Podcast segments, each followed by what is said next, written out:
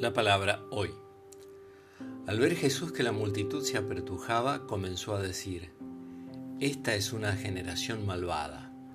Pide un signo y no le será dado otro que el de Jonás. Así como Jonás fue un signo para los ninivitas, también el Hijo del Hombre lo será para esta generación. El día del juicio, la reina del sur se levantará contra los hombres de esta generación y los condenará porque ella vino de los confines de la tierra para escuchar la sabiduría de Salomón, y aquí hay alguien que es más que Salomón. El día del juicio los hombres de Nínive se levantarán contra esta generación y la condenarán, porque ellos se convirtieron por la predicación de Jonás, y aquí hay alguien que es más que Jonás. De San Lucas.